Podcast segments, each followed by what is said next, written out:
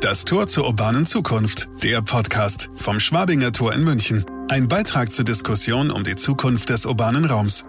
Initiiert und vorangetrieben durch die Joost Hohler Gruppe. Als Moderatoren Jacqueline Althaller und Michael Kahl. So, die rote Lampe ist wieder an, der Puls darf langsam steigen. Wir sind hier wieder am Schwabinger Tor. Wir, Jacqueline Althaller. Hallo, Jacqueline. Ja, guten Morgen und Michael Karl. Und wir haben wie schon so häufig die Freude hier am Schwabinger Tor darüber gemeinsam nachzudenken, wie wir uns eigentlich ein, den urbanen Raum der Zukunft vorstellen. Und urbaner Raum hat ganz viele unterschiedliche Aspekte. Ähm, einer, der ganz nah liegt, soll heute im Zentrum stehen und da geht es um Mobilität. Und wir haben uns eine extrem spannende Gesprächspartnerin dazu eingeladen und ich freue mich sehr, dass sie dabei ist. Daniela Bohlinger, Leiterin Sustainability in Design bei der BMW Group. Hallo, Frau Bohlinger. Hallo, guten Morgen zusammen. Ja, Frau Bollinger, Sustainability in Design. Das Thema hat uns in der Vorbereitung sehr gereizt. Jetzt würden wir gern erstmal den Begriff klären. Wir sind ja keine Designer. Was machen Sie als Leiterin Sustainability in Design? Welche Fähigkeiten muss man da mitbringen? Ähm, ja, ich denke, grundsätzlich geht es um das Thema Hinterfragen von, ähm, von heutigen Herangehensweisen an Produktgestaltung. Das ähm, wir, da wir neue Fragen definieren ähm, im Bereich Nachhaltigkeit, ähm, müssen wir das natürlich auch adressieren. Und äh, die jungen Leute, die von den Universitäten kommen, haben im Normalfall nicht genau dieses Fragenset mitgegeben bekommen. Und äh, das ist so ein Einteil, das interne Weitergeben von diesen neuen Gedanken. Und äh, das Zweite ist natürlich auch das Aufnehmen von Strategien, Entwicklung von Strategien innerhalb der BMW Group, die Ausrichtungen, äh, die wir brauchen, um zukunftsfähig zu sein und die dann auch, ich sage jetzt mal, herunterzubrechen und in eine, eine Sprache zu bringen, die wiederum die Designer verstehen, ähm, dass wir auch darauf hin und zuarbeiten können, den Nachhaltigkeitszielen der BMW Group zu helfen, also die zu erreichen. Das klingt jetzt für mich nach ähm, nach ziemlich viel Überzeugungsarbeit in alle Richtungen.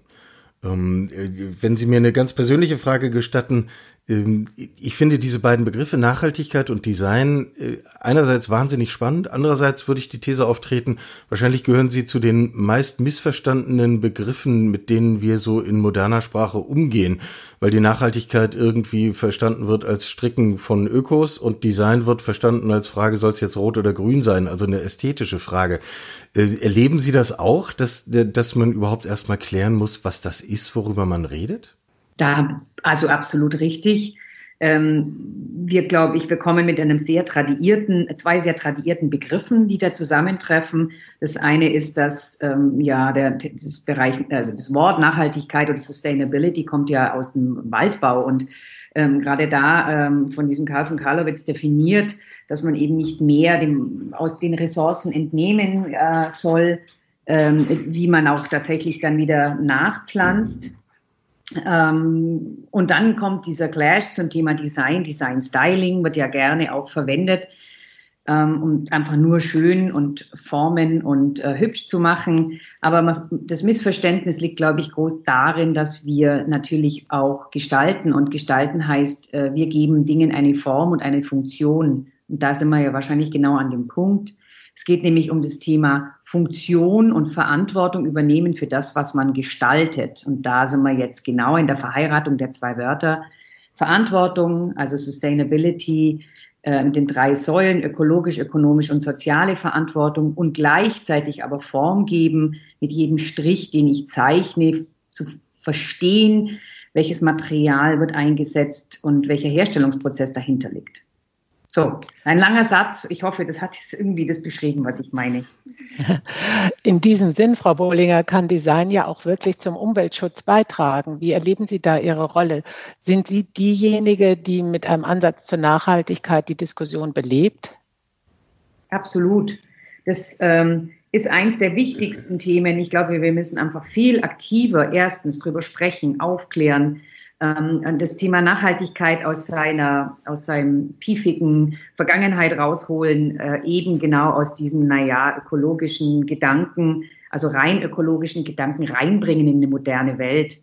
Und ähm, da die äh, Kommunikation immer, immer wieder aufrechterhalten und immer wieder auch aufklären, was bedeutet es eigentlich für jeden Einzelnen, dass er das Thema Nachhaltigkeit für sich auch interpretiert und versteht und in seinem Handeln, und das ist, glaube ich, das Wichtige, ähm, es geht nicht nur darum, dass der Designer nachhaltiger gestaltet, sondern der Entwickler, der mit dem Designer zusammenarbeitet, nachhaltig denkt, dass äh, der ähm, Architekt äh, verantwortungsvoll seine Materialien wählt. Und wir haben ja auch das Thema Architektur im Fahrzeugbau. Also das ist schon sehr eine Analogie. Wir bauen ja nur was anderes. Aber es mhm. sind ja Räume. Mhm. Also das mit das erste Learning, was ich äh, ganz massiv mithöre, ist, Sie haben offensichtlich eine Tätigkeit, mit der Sie nie fertig werden. Das kann man jetzt mögen oder man kann daran verzweifeln. Wahrscheinlich gibt es solche und solche Tage. Äh, machen wir es mal konkreter. Ähm, wir reden über Nachhaltigkeit, wir reden über Fahrzeugbau. Sie haben gerade das Stichwort Architektur von Fahrzeugen erwähnt. Ähm, das ist erstrebenswert, richtig gut, müssen wir tun. Andererseits sind wir dann immer noch dabei, Fahrzeuge zu bauen. Ähm, also mal ganz schlicht gefragt, müssten wir eigentlich über nachhaltigere Fahrzeuge reden oder müssten wir über eine nachhaltige Mobilität reden? Naja, wir müssen über eine nachhaltige Mobilität reden. Was bedeutet Mobilität für den Individual, für, für das Individuum, also wenn ich heute eine Distanz hinlegen will, wie einen normalen, ich sage jetzt mal einen urbanen Raum, ähm, dann bin mhm. ich schon gleich mal mhm. bei einer nicht mehr äh, einer Distanz, die ich nicht mehr einfach nur laufen kann, sondern da brauche ich irgendein Gerät dazu, wo ich mich fortbewege und das ist vielleicht aus einer Bequemlichkeit oder vielleicht der Zeit geschuldet, dass ich die zehn Kilometer morgens eben nicht zu Fuß gehe, sondern natürlich irgendwas brauche, in dem ich mich bewege. Und yeah. das ist in dem Augenblick yeah. natürlich schon ein Ding. Und das Ding kann natürlich äh, in der Veran also hoch verantwortungsvoll gestaltet sein, ökologisch sauber.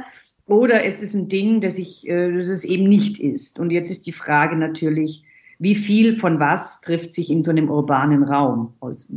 Sind das jetzt, gehen wir da zurück zu ähm, pedalgetretenen Fahrrädern ohne Batterie oder äh, sind wir da jetzt bei diesen bei diesen, äh, sind das Lösungen, dass wir mit Rollern fahren oder ist es tatsächlich die Lösung, dass man sagt, naja, es kommen einfach sehr viele Menschen von außen in die Stadt, die müssen mit ihren Autos da reinfahren. Also meines Erachtens gibt es kein Entweder-Oder, sondern es ist einfach mal ein Zusammen. Das werden wir auch in Zukunft nicht großartig verändern können, glaube ich. Ich glaube, die Frage ist die Gewichtung yeah. und wo welche Gewichtung stattfindet innerhalb eines urbanen Raums. Von Ihrem Designansatz her gedacht, von Ihrem holistischen, ähm, ist die Frage aber, endet dieser im Autobau oder lässt sich davon auch einige Ihrer Erkenntnisse, lassen die sich auf Ihr nachhaltiges Städtedesign übertragen? Ja, wobei wir haben eine starke Analogie innerhalb der, des äh, Baus. Äh, erstens äh, die Zeit. Also Fahrzeugentwicklung dauert einfach unglaublich lang. Äh, Im Ver also dass ich sage, wenn wir heute über 2030 sprechen, ist es äh, ja gut, ist schon weit. Es sagt 2025 haben wir absolut, äh, haben wir eine klare Vision, wie dort äh, Mobilität aussehen wird. Ähm, was wahrscheinlich ähm, nicht ganz analog geht einer Städteplanung, die, wenn ich sage, wir haben eine neue Stadt, die wir planen, also wir haben jetzt äh, die Vorstellung, dass wir das tatsächlich könnten, dann ähm, könnte ich natürlich alle diese äh, Modelle und alle diese Vorstellungen, wie wir zukünftig Autos bauen, direkt in Abstimmung mit von der Straßenbreite über äh, Konnektivität ähm, anpassen. Aber jetzt haben wir ja heute sehr alte Städte in Europa und äh, die Straßen werden da auch nicht breiter im innerstädtischen Bereich und die Parkhäuser sind leider alle sehr gedrungen und wir kommen mit unseren großen Architekturen da gar nicht mehr, nicht mehr verheiratbar.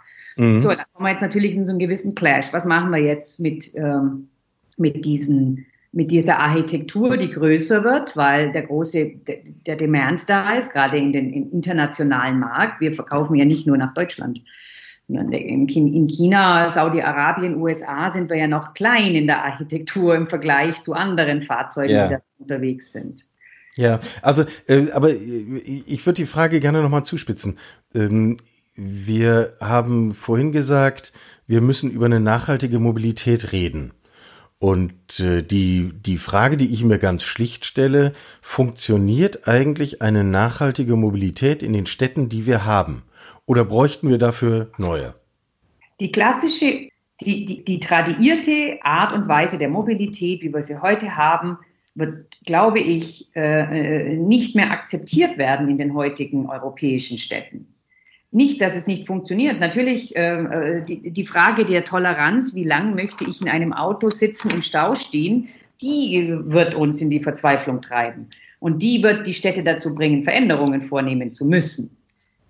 Wenn wir eine neue Stadt planen können, dann werden wir wahrscheinlich aufgrund der CO2-Ziele, die neue Städte auch bekommen werden, auch mit anderen Mobilitätskonzepten reingehen. Also wenn wir das jetzt hochspitzen, sagen wir, wir werden, und das tun wir auch, komplett neue, auch ökologisch überdachte Mobilitätskonzepte auf den Markt bringen müssen, um die, die, diese konservativen Modelle zu bedienen, aber eben auch um die visionären Zukunftsmodelle bedienen zu können. Verstehe, Frau Bollinger. Jetzt ist es ja so, Sie sind beruflich viel unterwegs.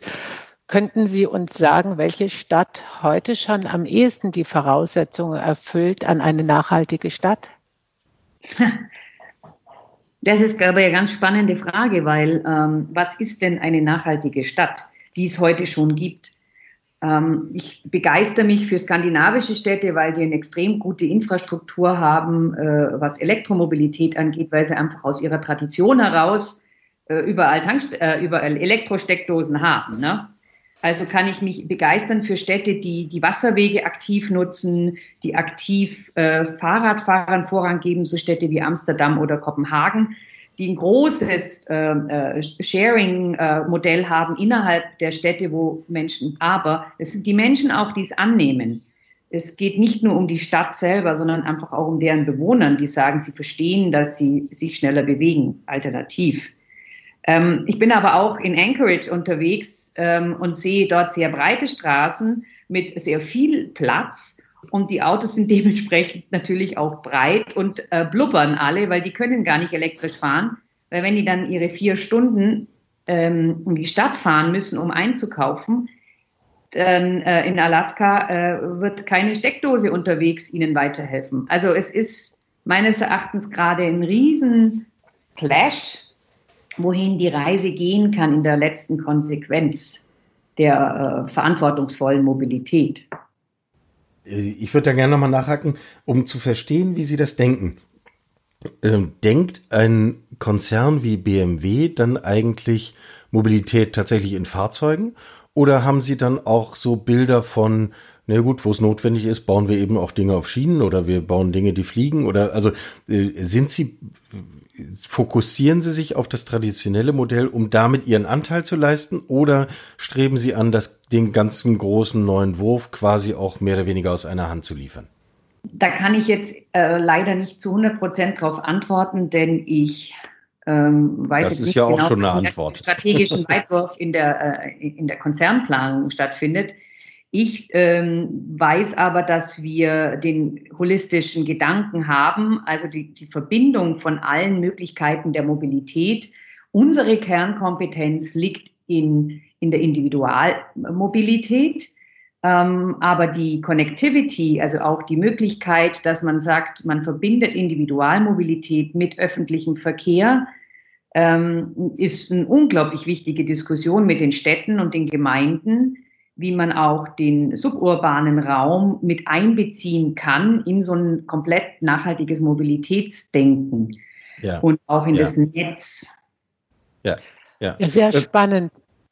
In, in, Vorbereitung auf unser Gespräch hatte ich mir eine Präsentation angesehen, bei der eine alltägliche Straßensituation mit parkenden Autos durch eine grüne Fläche ersetzt wurde. Frau Bullinger, wandern wir doch mal nach Utopia. Wie viel Platz bekommt dann wohl die Natur, wie viel die Menschen und wie viel der Verkehr? Naja gut, sagen wir mal Utopia, wenn wir Utopia 2050 anschauen, dann wissen wir ja, oder gehen wir davon aus, dass 70 Prozent aller Menschen in, der, in Städten leben. Ähm, die Frage ist wahrscheinlich, wie werden diese Städte in Zukunft ausschauen? Und gibt es dann sehr rurale äh, Gebiete und ähm, das Gegenteil dazu? Ich glaube, dass wir Utopia äh, so anlegen könnten, dass einfach intelligente Systeme sich im nicht sichtbaren Bereich aufhalten. Dinge, die wir heute alle, ähm, wir, arbeiten ja eindimensional in den Städten, also mehr oder weniger eindimensional in europäischen Städten. Wenn man sich nach USA begibt, dann sind es ja vier Dimensionen. Wir sind unter der Erde zweimal vertreten. Ähm, dann kommt die, äh, die, die Oberfläche mit, mit ganz, ganz klassischer Mobilität und dann gibt es nochmal die Flieger, Hubschrauber, äh, Drohnen. Ähm, und deswegen denke ich, in, in Utopia wird sich, mein Utopia wird sich die Welt ähm, definitiv in mehreren Ebenen ähm, auffächern müssen, um, die, um, um den Raum, den Gestaltungsraum der Menschen, die ja da leben, ähm, so ideal wie möglich äh, zu gestalten. Das ist aber, glaube ich, tatsächlich Utopia. Also den, wir werden, glaube ich, wieder höher bauen müssen, um den Footprint zu verringern. Es ist wesentlich ökologischer, als wenn ich hier äh, Individualhäuser äh, hier in dem städtischen Bereich habe. Leider, leider, weil das natürlich äh, ästhetisch sehr ansprechend. Aber die, die, die Infrastruktur innerhalb ähm, eines Hauses, mit der mehr Menschen leben, ist natürlich äh, wesentlich öko ökologischer und auch ökonomischer wahrscheinlich. Ähm, Autos werden sich vielleicht nicht mehr wirklich sichtbar ähm, an den Straßen aufhalten, sondern sie werden sich bewegen. Es wird Mobilität stattfinden, auch On-Demand-Mobility wird stattfinden. Ähm, aber der öffentliche Nahverkehr muss sich anders darstellen, als es heute tut. Und der muss auch att viel attraktiver werden und vielleicht auch tatsächlich nochmal in seinen ganzen, die Konnektivität untereinander muss besser funktionieren. Das muss harmonischer abgestimmt sein, dass wir in suburbane äh, äh, Gebiete, was heißt die Stadt, 10 Millionen Leute wird wahrscheinlich dann keine Anzahl sein an Menschen, die da lebt, ähm, sondern es werden mehr werden und innerhalb dieser 10 Millionen oder 15 Millionen Menschen äh, ja, müssen halt dann auch Gemeinden wieder entstehen denke nicht, dass alle Menschen zentral in die Mitte fahren, um dort zu arbeiten, dann wieder irgendwann abends wieder alle in die Rush Hour rausfahren, sondern diese Hubs, die dann entstehen müssten, dass Menschen überhaupt wieder in einem humanen Verhältnis äh, Commuting, Arbeiten, Commuting und Leben sich aufhalten können. Und eben Corona bringt es mit sich, dass wir halt auch von irgendwo aus arbeiten können. Ja. ja. Und dann vermeiden diese, dass wir diese Rush Hour vermeiden dann. In diesem Sinne können wir uns bei dem Blick nach Utopia schon sehr freuen auf ein Leben ohne Stau, auf ein Lebensgefühl, das mehr auf ein Miteinander ausgerichtet ist und auf eines, wo intelligente Systeme es uns ermöglichen, mobil zu bleiben, ohne die Nachteile des heutigen Verkehrs zu haben. Frau Bollinger, vielen Dank für das tolle Gespräch. Danke auch Ihnen, liebe Zuhörer und Zuhörerinnen. In der kommenden Woche steigen wir wieder tiefer in die Ideen und Geschichten des Schwabinger Tors ein. Bleiben Sie dabei, wenn wir spannende Gesprächspartner zur Stadt der Zukunft befragen. Sie hörten das Tor zur urbanen Zukunft, der Podcast vom Schwabinger Tor in München. Ihre Moderatoren waren Jacqueline Althaller und Michael Kahl. Ein Beitrag zur Diskussion um die Zukunft des urbanen Raums. Initiiert und vorangetrieben durch die Joost Hurler Gruppe. Fortsetzung folgt.